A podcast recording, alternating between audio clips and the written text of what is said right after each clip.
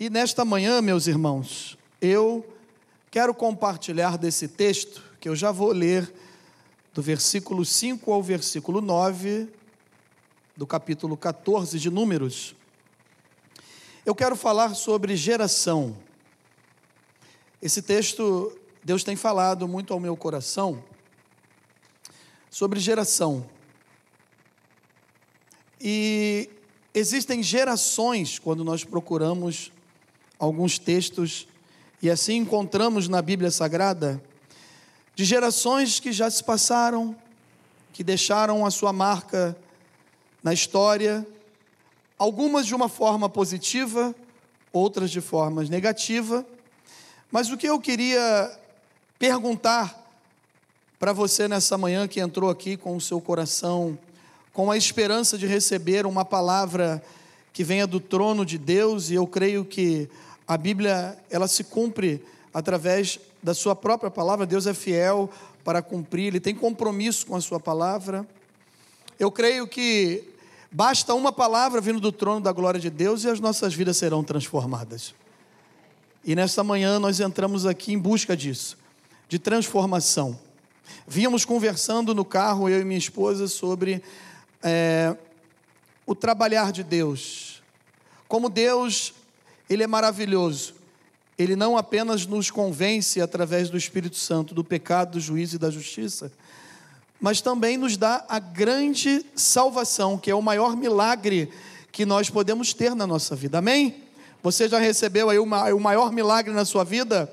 A salvação em Cristo Jesus. Mas aí tem o transformar de Deus, o trabalhar de Deus, aonde Deus começa a trabalhar no nosso interior, na nossa casa, na nossa família, nos nossos relacionamentos e assim começa a transformar esse eu que está aqui dentro de mim e dentro de você, que dá muito trabalho. Mas o Espírito Santo de Deus, ele é maravilhoso. Ele começa a trabalhar de uma forma aonde aquele que está em Cristo, se alguém está em Cristo, é uma nova criatura e as coisas velhas, elas já se passaram e todas as coisas se fazem novas. Amém? Quem aqui está vivendo o novo de Deus na sua vida, de transformação de Deus? Isso é bênção, meus irmãos.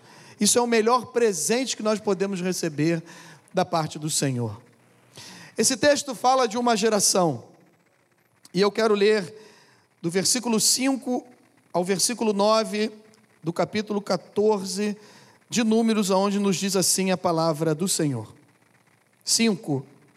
Então Moisés e Arão caíram sobre o rosto, sobre o seu rosto, perante a congregação dos filhos de Israel. E Josué, filho de Num, e Caleb, filho de Jefoné, dentre os que espiaram a terra, rasgaram as suas vestes e falaram a toda a congregação dos filhos de Israel, dizendo: A terra pelo meio da qual passamos a espiar é terra muitíssimo boa. Se o Senhor se agradar de nós, então nos fará entrar nessa terra e nola dará terra que mana leite e mel. Tão somente não sejais rebeldes contra o Senhor e não temais o povo desta terra, porquanto como pão os podemos devorar. Retirou-se deles o seu amparo e o Senhor é conosco, não os temais. Nós já recebemos a oração da igreja pastor Emanuel orou por nós. E o tema dessa mensagem é Fazendo a diferença em uma geração incrédula e negativa. Essa palavra nessa manhã é para nossa geração.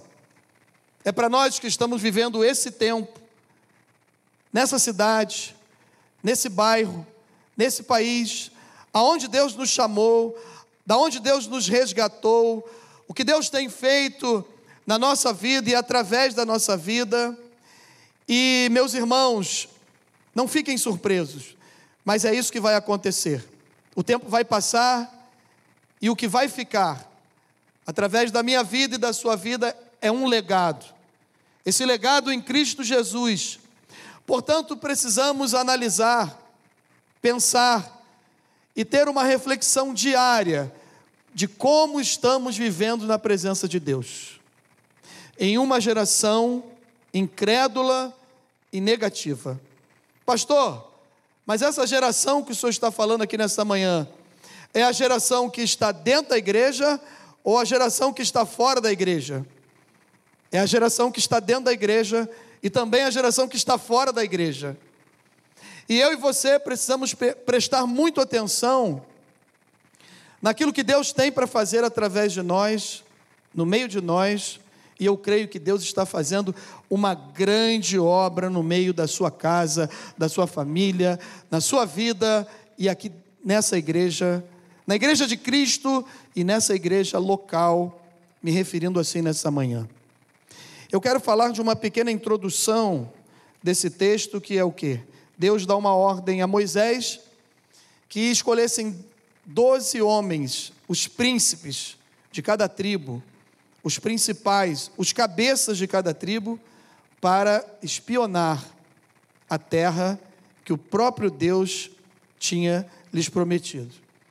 Interessante que o livro de Levítico, pós o êxodo, a saída do povo de Israel do Egito, que é o livro da lei, Deus começa a falar com Moisés no Monte Sinai e passa toda a determinação da lei, como deveria ser cumprida, de que maneira o povo deveria se comportar.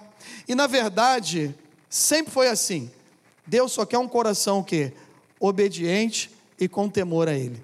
E essa é a maior dificuldade que as gerações sempre enfrentaram de obedecer a Deus e ter um coração sincero e com temor e tremor a esse Deus. Passando pelo livro de Levítico e observando as leis, a lei de Deus que foi colocada para esse povo que Deus escolheu, a menina dos olhos do Senhor, o povo de Deus, a nação que Deus escolheu para representá-lo nesse Antigo Testamento, nessa aliança ainda. Dentro desse texto aqui, Deus chama então Moisés e fala para enviar doze homens. E foi isso que me chamou a atenção. Esses doze homens, eles foram a um lugar onde Deus já tinha separado para eles, onde tinha promessa para eles, onde Deus já tinha falado que é uma terra que mana leite e mel, e que tinha preparado tudo para abençoar o povo de Deus. O que me chamou a atenção para que tirarmos esse tema, esse título dessa mensagem, que é Fazendo a Diferença em uma Geração Incrédula e Negativa, é porque dos doze, a igreja conhece bem o texto, se você ainda não estudou bem essa parte, leia novamente esses primeiros capítulos do livro de Números e que você vai entender de uma forma melhor. Esses doze homens foram até lá, mas dois homens apenas, que lemos aqui no verso 5 e 6, 7, 8 e 9, eles fizeram a diferença no meio da sua geração que era incrédula e negativa. E os demais dez espias que foram até lá criaram alguns problemas no meio do povo de Deus, no meio da, do povo que estava para receber essa promessa de Deus. Nessa pequena introdução, nós podemos dividir esse capítulo 14, que nós não lemos o texto todo dele, mas dentro desse contexto, em pelo menos quatro partes primeira parte é um relatório pessimista e negativo dos espias da terra. Eles foram com uma missão, mas eles trouxeram uma outra visão daquilo que Deus tinha lhes prometido.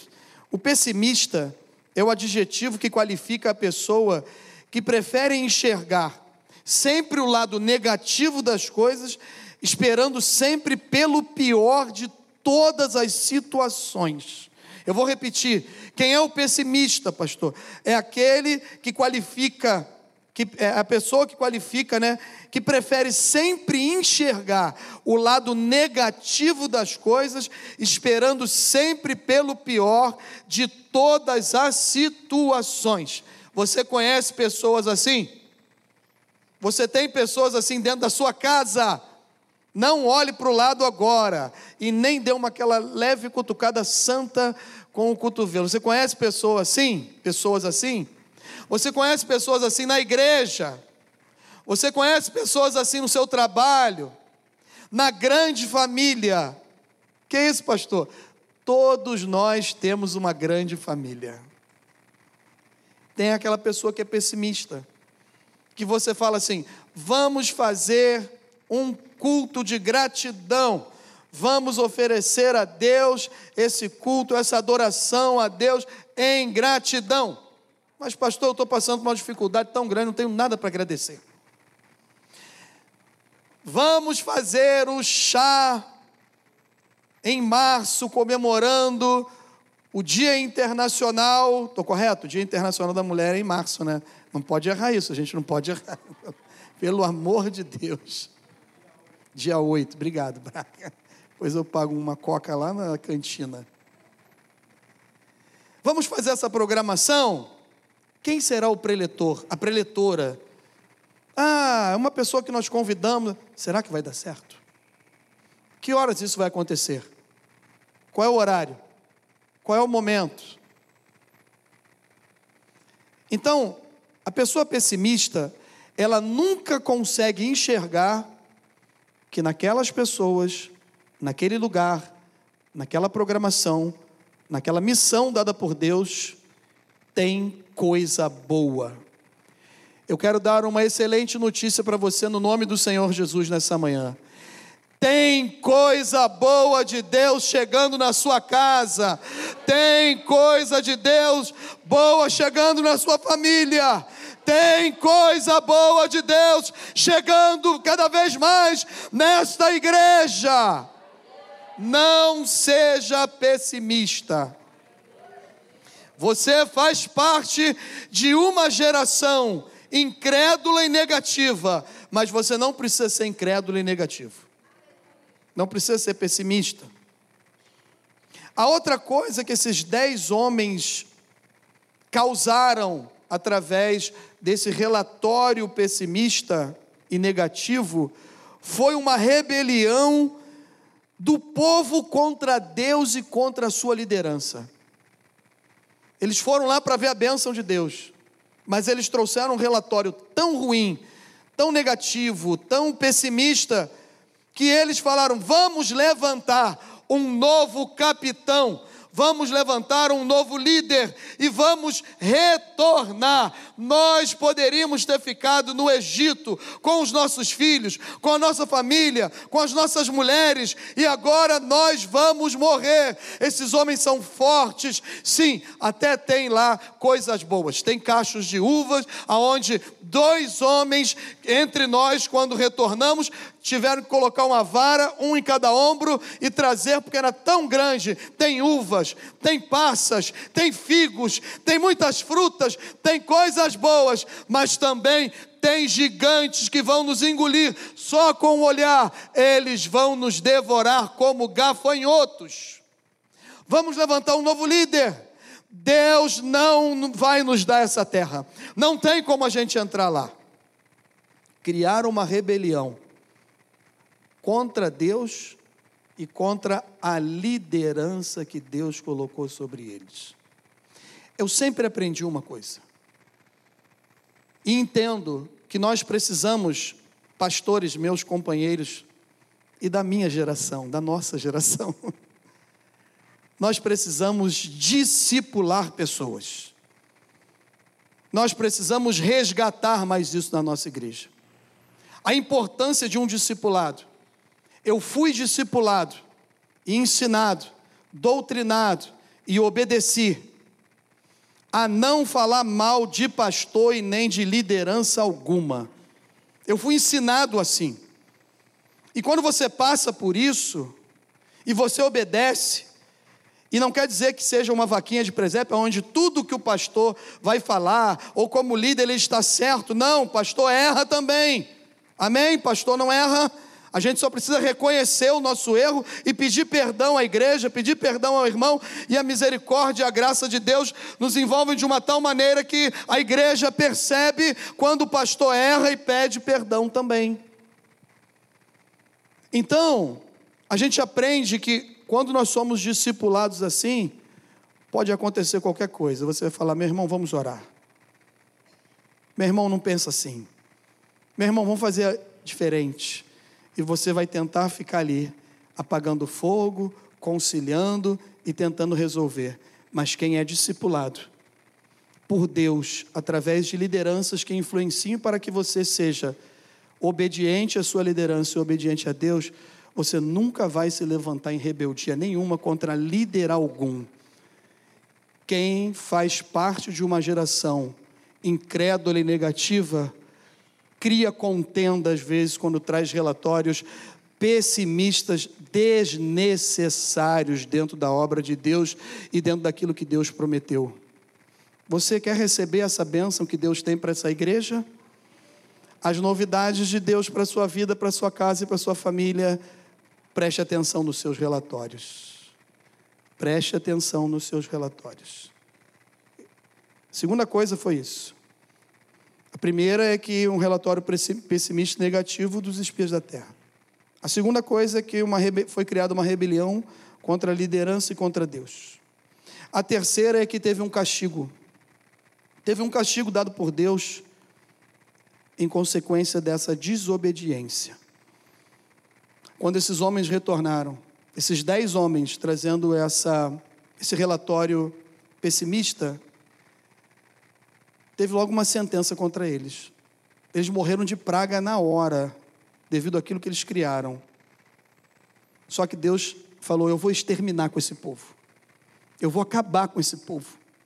Esse povo não me obedece, esse povo não me ama, esse povo não me segue, esse povo só quer as minhas bênçãos, esse povo não tem um coração voltado para mim.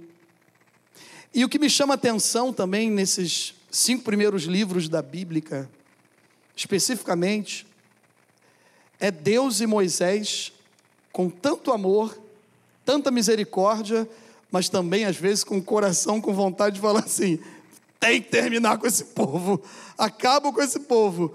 E quando Moisés falava assim: Senhor, eu não sei por que, o Senhor me chamou, eu não sei por que, que o Senhor me escolheu, eu sou pai deles, eu sou parente de todos eles, eles são da minha família, eu tenho alguma coisa com esse povo. O Senhor falava, Moisés, vamos ter calma.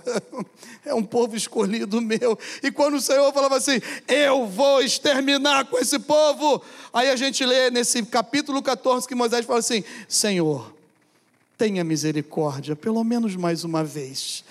Que relacionamento maravilhoso de um Deus vivo, santo, poderoso, que tem amor, que tem misericórdia. Essas misericórdias já se renovaram nessa manhã sobre a minha vida e sobre a sua vida. É causa de não sermos consumidos nesta manhã. As misericórdias de Deus já se renovaram, meu irmão e minha irmã, sobre a nossa casa, sobre a nossa família, sobre o nosso chamado. Se não fosse as misericórdias de Deus, se não fosse a graça de Deus, esse favor imerecido, aonde nós estaríamos agora? Mas Ele nos alcançou. Aleluia! Você pode dar um glória a Deus aí bem forte e aplaudir o Senhor mais uma vez por isso?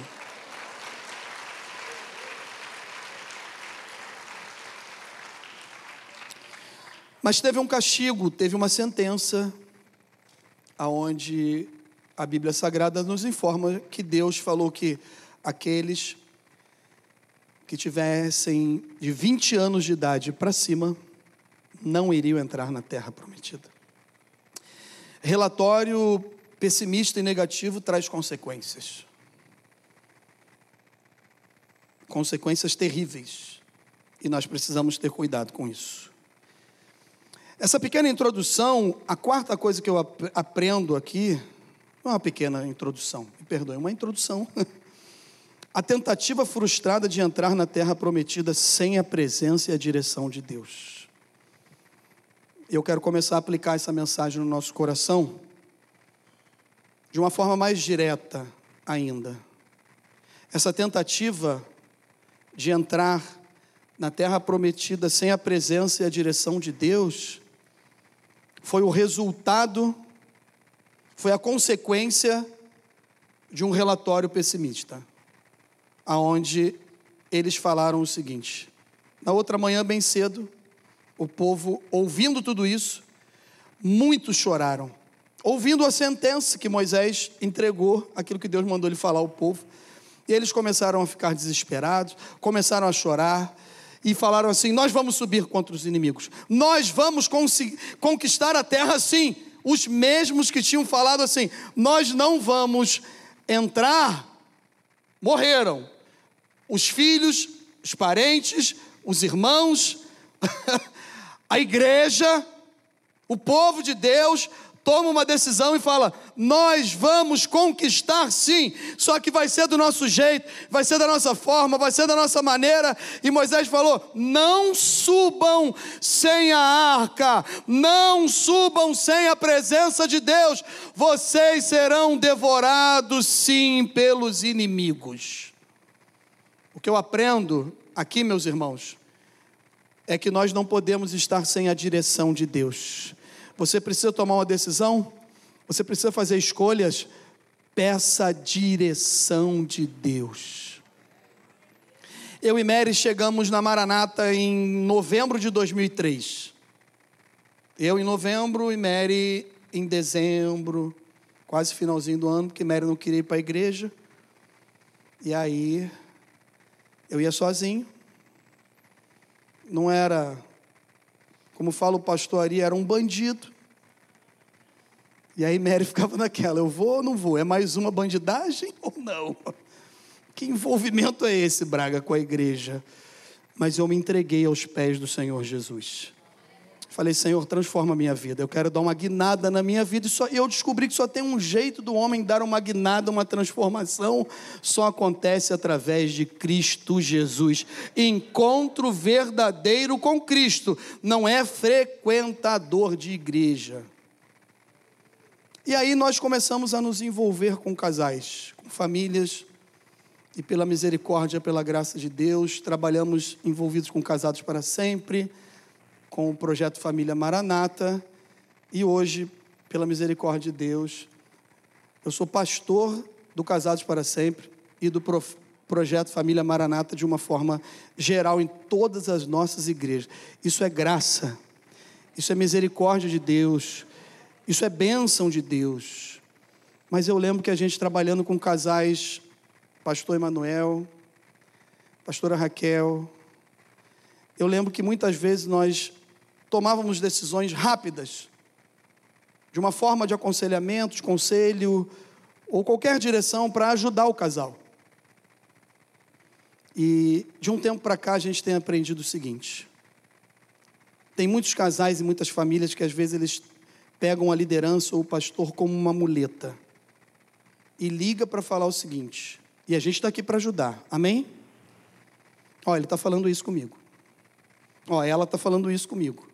E a gente fica no meio daquele fogo cruzado e fala, então faz isso, ou faz aquilo.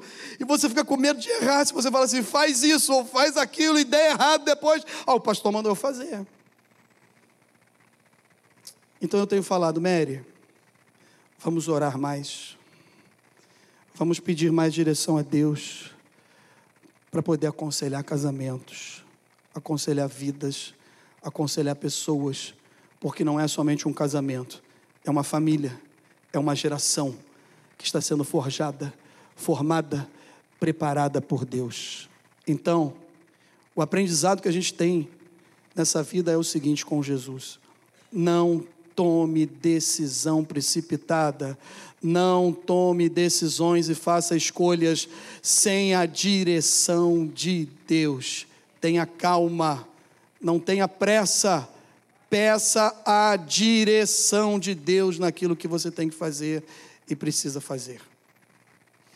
Pastor, o que nós podemos extrair para a nossa vida e fazer a diferença então na geração em que vivemos? A primeira coisa que eu aprendo aqui é entender que os planos de Deus e os seus projetos são maiores e melhores dos que os nossos. Quando esses homens foram até lá, eles estavam preocupados com os seus planos, com os seus projetos, com a sua visão limitada. Mas a Bíblia Sagrada fala em Isaías 55, 8 9: Porque os meus pensamentos não são os vossos pensamentos, nem os vossos caminhos os meus caminhos, diz o Senhor. Porque assim como os céus são mais altos do que a terra, assim são os meus caminhos mais altos do que os vossos caminhos, e os meus pensamentos mais altos que os vossos pensamentos. Deus tem caminhos e pensamentos a vosso respeito, meu irmão e minha irmã.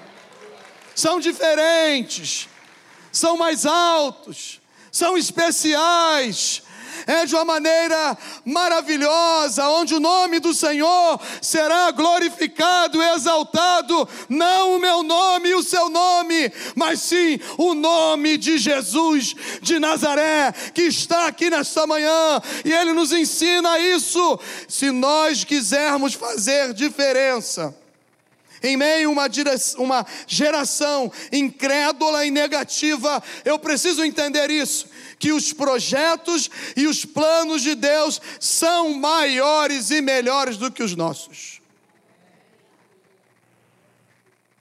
Eu lembro que quando comecei a namorar Mary, no ano de 93, eu até preguei quinta-feira lá em Campo Grande sobre a bênção que é o silêncio de Jesus. E foi uma outra mensagem, eu não vou entrar no contexto aqui para não perder tempo. Mas eu lembro que quando nós, quando eu a conheci, em fevereiro de 93, eu a pedi em namoro. Ela se apaixonou por mim. Amor à primeira vista, Sancler. Graças a Deus. E eu a pedi em namoro, e a Mary ficou um mês para dar a resposta. Você sabe o que é isso? Cara, aquele cara marrentão que sempre tinha resposta sim, na maioria das vezes. Claro que não, tinha muitos não também. Mas um mês, cara. Só que eu já estava apaixonado por ela, eu que me apaixonei à primeira vista. E aí, amor à primeira vista, e eu esperei. Eu fiquei ali esperando. Eu jogava em clube de futebol, treinando, me preparando e querendo ser um, um jogador de futebol. E não tem nenhum mal nisso, estudando. Cheguei para namorar filha de portugueses, numa família de portugueses. O pai logo falou: esse negócio de ser jogador de futebol, ele só dá certo quando você se torna realmente um jogador de verdade, entendeu? Só faltou ele ficar fazendo assim com a mão para mim, ó. Mas eu tinha planos, projetos. Só que eu não imaginava que Deus tinha planos e projetos muito maiores do que os meus para a minha vida. Eu não queria nem ser crente. Mas Deus tinha um chamado, Deus tinha um plano, e esse plano está acontecendo pela misericórdia e pela graça no nome do Senhor Jesus. Isso não quer dizer que você não vá fazer planos, que você não tenha projetos, que você não vá se envolver com coisas dessa vida como estudar, se preparar, ter a sua formação, o seu negócio próprio, o seu emprego que você tanto se dedica e sonhou e almejou por essa vaga nesse lugar e Deus abriu as portas e agora você está lá glorificando, exaltando o nome do Senhor também naquele lugar e está tendo um sucesso pessoal na área profissional. Eu não estou falando isso, eu estou dizendo o seguinte: Deus tem um chamado específico na sua vida.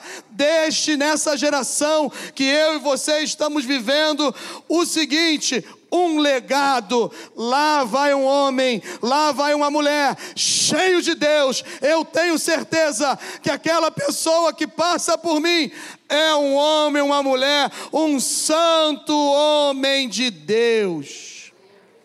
É isso que vai valer a pena. É isso que vai ficar no legado. É isso que vai chamar a atenção. Porque o coração do homem, ele pode fazer planos, mas a resposta certa vem dos lábios do Senhor. Todos os caminhos do homem são puros aos seus olhos, mas o Senhor pesa o espírito. Confia ao Senhor as suas obras e os teus desígnios serão estabelecidos. Deus quer estabelecer coisas maravilhosas na sua vida nesta manhã. Vai recebendo isso aí, meu irmão, no nome do Senhor Jesus. Deixa Deus te encher, deixa Deus te preparar, deixa Deus te capacitar, porque Deus quer te usar nessa obra. Pode aplaudir o Senhor. Na verdade, Deus só quer um coração obediente e confiante nele. O relatório dos pessimistas era alguém que não temia Deus e que não confiava em Deus. Por isso causaram pelo menos essas quatro dificuldades que eu falei aqui na, na introdução. Mas Deus nos ensina através dessa mensagem que nós podemos fazer diferença em meio a uma geração incrédula e negativa. A primeira coisa é isso, é entender que os planos e os projetos de Deus são maiores, melhores do que os nossos. A segunda coisa é confiar e crer no nosso Deus, pois Ele é maior do que todos os nossos problemas. Quem tem problemas aí, levanta a mão que está junto comigo. Pastor, isso é chato, fica pedindo para a gente levantar a mão toda hora. É para ninguém dormir, né? Se a mensagem estiver ruim, a pessoa vai dormindo. Então levanta a mão aí, acorda. Tem bastante gente com problemas. Na galeria tem pessoas com problemas. Amém. Eu costumo, eu costumo dizer que problemas ele não dá em árvore, na madeira, em paredes, no concreto, no carpete. Problemas acontecem com pessoas. Mas o nosso Deus, Ele é um Deus que Ele é muito maior. Josué e Caleb nos mostram com essas atitudes que eles fizeram a diferença no meio de uma geração que estava incrédula e negativa, e eles tinham mais de 20 anos de idade, e a sentença e o castigo de Deus não caiu sobre eles, porque a atitude deles é que me chamou a atenção. Ela foi diferenciada, ela foi magnífica, ela foi excelente. Essa atitude desses dois homens é que nos chamam a atenção. O capítulo 13, do verso 30, diz que então Caleb fez calar o povo perante Moisés e disse: o povo estava falando, trazendo um relatório totalmente horrível, só enxergando coisa ruim. Então Caleb fez calar o povo perante Moisés e disse: Eia, subamos e possuamos a terra, porque certamente prevaleceremos contra ela. Mas eles estavam falando: ali tem gigante, ali tem filho de gigante, os anaquins estão ali, nós não vamos conseguir. Tem coisa boa, mas tem coisa pior. Tem luta muito grande, tem problema, tem tragédia, tem dificuldade, tem dilema. Pastor, só Deus sabe o que eu estou enfrentando lá na minha casa e como eu entrei aqui nesta manhã. Em nome do Senhor Jesus, eu e você não temos nenhum relacionamento com gigantes. Não olhe somente para para os gigantes. O meu relacionamento não é com gigantes. O meu e o seu relacionamento é com Jesus de Nazaré, é com o nosso Deus, com o nosso Senhor, com o Rei dos Reis, com o Alfa, com o Ômega, com o princípio, o fim. Ele é Senhor de eternidade a eternidade e Ele habita dentro de cada um de nós. O nosso Deus é maior do que qualquer problema que eu e você venhamos a enfrentar. Os gigantes, eles fazem parte do processo de Deus na nossa vida. Deus já sabia que tinha gigantes lá na terra de Canaã. Ao enviar esses homens que ele falou para Moisés enviar, ele enviou. Ele já sabia tudo que eles iriam enfrentar lá. Deixa eu te falar mais uma coisa nessa manhã. O teu Senhor que te chamou das trevas para a maravilhosa, luz, ele já sabia de tudo que você iria enfrentar, o que eu iria enfrentar e tudo que nós iríamos passar nessa caminhada enquanto estivermos aqui como peregrinos, porque a nossa pátria não é aqui, amém? amém? Nós não somos dessa pátria, estamos aqui por um tempo, é uma passagem que nós temos por aqui, e esse Deus que nos envia, que nos chama, que nos capacita, que nos prepara, Ele já sabe todos os gigantes que nós vamos enfrentar. Mas o que Ele está falando para nós nessa manhã é o seguinte: não olhe somente para os gigantes. Pastor, não tem como falar que não existe. Eu não estou falando que não existe, que não exista problemas. Eu não estou dizendo que não existe gigante. Eu estou falando para a gente aprender com Deus nessa manhã, para fazer diferença no meio de uma geração incrédula e negativa. É o seguinte: não olhe somente para os gigantes, olhe para as bênçãos de Deus eu tenho muito mais a agradecer a Deus do que me deixar levar pelos problemas que aparecem na minha vida. Nós temos muito mais motivos para sermos gratos a Deus do que murmurar, reclamar, desanimar e querer desistir por causa de problemas e de gigantes. Problemas acontecem na humanidade, sempre foi assim pode ter dinheiro, pode não ter dinheiro, pode ser médico, pode ser advogado, pode ser pastor, pode ser qualquer, qualquer profissão problemas, eles chegam, não pedem licença, não batem na porta, eles entram porta dentro, eles entram na nossa casa, eles entram na nossa família, mas existe um Deus que está no controle de todas as coisas. Ele é Jesus, ele é Senhor, ele é Salvador, ele é mestre, ele é o nosso Pai. Aleluia. A onipotência, a onipresença, a onisciência de Deus está no controle do gigante. E na hora que ele quiser, o gigante cai por terra em nome do Senhor Jesus. É no tempo dele, na hora dele, da maneira dele, ele usa quem ele quer, da maneira como ele quer, ele age como ele quer, ele faz como ele quer, mas que o gigante cai cai sim, no nome do Senhor Jesus. Esta manhã é manhã de gigante cair na sua casa, é manhã que gigante está caindo por terra, o problema está indo embora, o filho está voltando, o seu casamento, Deus vai dar um ponto final nisso e vai transformar a sua história.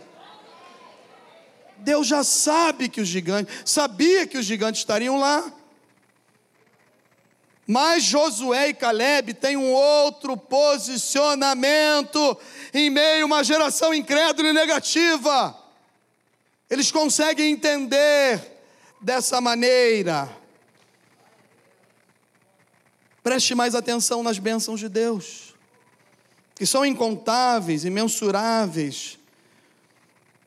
Nós não somos filhos de Anak, e nós não temos compromisso nenhum com os filhos dele, nem com ele próprio.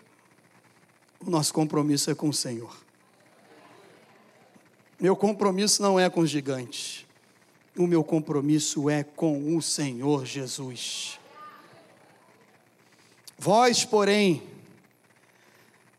sois raça eleita, sacerdócio real, nação santa, povo de propriedade exclusiva de Deus a fim de proclamar as virtudes daquele que vos chamou das trevas para a sua maravilhosa luz. Vós, sim, que antes não eres povo, mas agora sois povo de Deus. Não tinhas alcançado misericórdia, mas agora alcançastes misericórdia. 1 Pedro 2, 9 e 10. Você não é qualquer pessoa. Fale para quem está ao seu lado aí, ó. Você é, tem valor para Deus.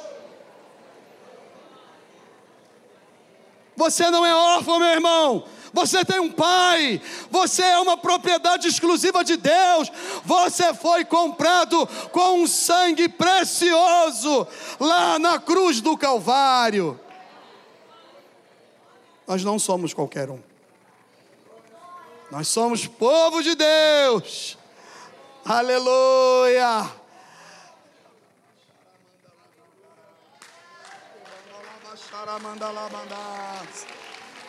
Aleluia! Como que eu faço a diferença, pastor, em meio a uma geração incrédula e negativa? Entendendo que os meus projetos e os meus planos não são maiores que o Senhor. Eu preciso confiar no meu Deus, pois Ele é maior que os nossos problemas. Tem mais coisas aqui que a gente precisa fazer é ter relacionamento e intimidade total na dependência da graça de Deus.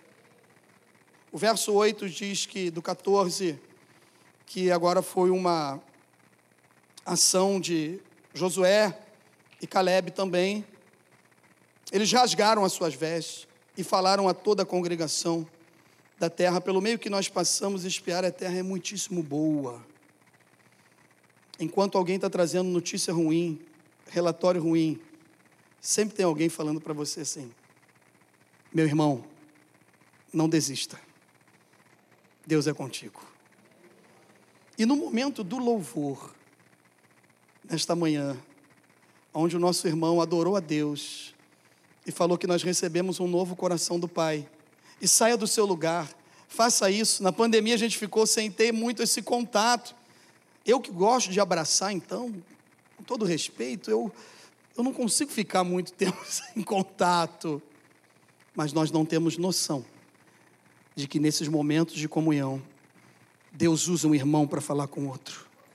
Deus renova a sua fé esse abraço, esse aperto de mão e essa palavra falando: meu irmão, Deus é contigo, não desista. Nós não temos noção de como Deus usa pessoas para abençoar uns aos outros em momentos de comunhão como esse. Então, eu e você precisamos entender o seguinte: para fazer diferença nessa geração, eu preciso me humilhar aos pés do Senhor, confiar nas Suas promessas.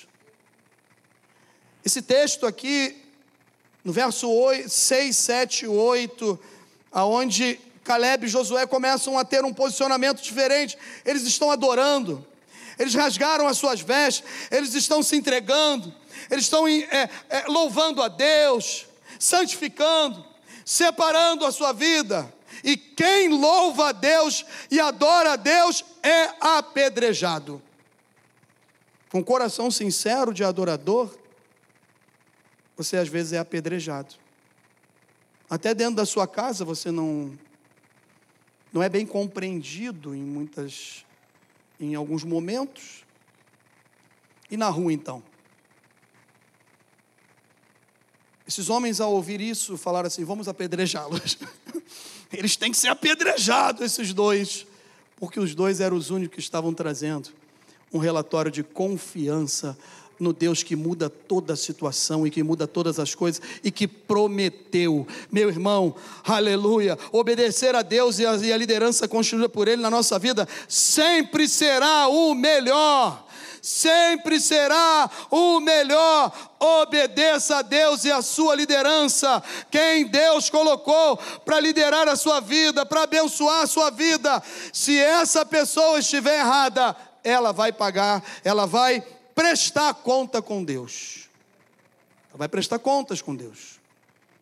Mas a minha parte e a sua parte é se humilhar na presença de Deus. E quem se humilha na presença de Deus, obedece a liderança que Deus colocou. Obedece a liderança que Deus colocou. Eles estavam obedecendo a Moisés, reconhecendo quem obedece corre até o risco de ser apedrejado, como eu falei. Mas Deus é aquele Deus que conhece o coração e na hora certa ele vai honrar você. Na hora certa, ele vai honrar você. O verso 30 do capítulo 14 fala de Deus honrando esses homens. Acompanhe aí comigo. Não entrareis na terra a respeito da qual jurei que vos faria habitar nela, salvo Caleb, filho de Jefoné, e Josué, filho de Num. Se humilhe na presença de Deus. Adore ao Senhor. Não importa o que está acontecendo. Continue glorificando. Continue exaltando. Continue obedecendo a sua liderança. Que no tempo certo, Deus vai abençoar a sua vida e Deus vai te honrar diante de tudo e de todos. Sabe por quê? Porque o nosso Deus é aquele que conhece as armas que nós entramos em confusões que às vezes a gente não tem nem que entrar. E também conhece se você teve alguma arma ou não e se você entrou em alguma confusão ou não. O povo estava ouvindo o relatório de Josué e de Caleb, mas quem conhece, conhece o coração de cada um de nós é o Senhor. Ele conhece o nosso deitar, ele conhece o nosso levantar, Ele sonda os nossos corações, Ele esquadrinha o meu interior, o seu interior, e antes da palavra vir à boca, Ele já sabe o que eu estou pensando. Deus está conduzindo a sua vida, Deus está conduzindo a sua história, Deus está aqui nessa manhã. Quando você acordou nessa manhã, Ele sabe como está o meu e o seu coração e como nós chegamos aqui, mas não importa como nós chegamos, o importante é como nós vamos sair sair desse lugar. Porque aqui tem um encontro com Deus vivo, aqui tem adoração ao Deus vivo, aqui tem glorificação ao Deus vivo, e na hora certa Ele vai honrar você. O dia da sua vitória, o horário, o local, já está tudo escrito no céu. Já está tudo escrito, o dia do seu testemunho, amém? Só vai ter uma coisa que Deus vai fazer: vai preparar tudo, porque quando nós obedecemos a palavra de Deus, nós choramos com os que choram, amém? Mas também nos alegramos com os que se alegram. E quando acontecer esse culto, nós vamos cantar junto o hino da vitória pela sua bênção, pela sua bênção, pelo seu milagre, pela sua vitória. Nós vamos cantar aleluia e adorar esse Deus maravilhoso juntos aqui, no momento da sua vitória. Aleluia! Porque desde a antiguidade não se ouviu, nem com o ouvido se percebeu, nem com os olhos se viu Deus além de ti, que trabalha para aquele que nele espera. Espera no Senhor, espera no Senhor, e no tempo certo, a nossa vitória vai chegar. Tem mais uma coisa aqui, para a gente finalizar. Não tome decisões. Para fazer a diferença nessa geração incrédula e negativa, não tome decisões sem a direção e a presença de Deus. Não faça isso. A sobrevivência na caminhada com Deus passa pela obediência e fé para alcançar as promessas de Deus. Deus já sabe a direção. Eu e você às vezes não sabemos a direção certa. Deus já sabe qual é a direção que a gente deve tomar. Abra os seus olhos, abra o seu coração, abra os seus ouvidos e ouça a voz do Senhor. Quando ouvir a voz do Senhor, não endureça o seu coração. É isso que a palavra de Deus nos diz. E qual é a direção, pastor? A direção é Jesus. Ele é o caminho, a verdade e a vida Ninguém vem ao Pai senão por Ele. Sem Ele, pastor, sim, sem Ele nada nós podemos fazer. João 15: sem mim nada podeis fazer. O que Ele está fazendo hoje, pastor, não estou compreendendo. Sim, nem eu. Mas e depois, pastor, o que vai acontecer?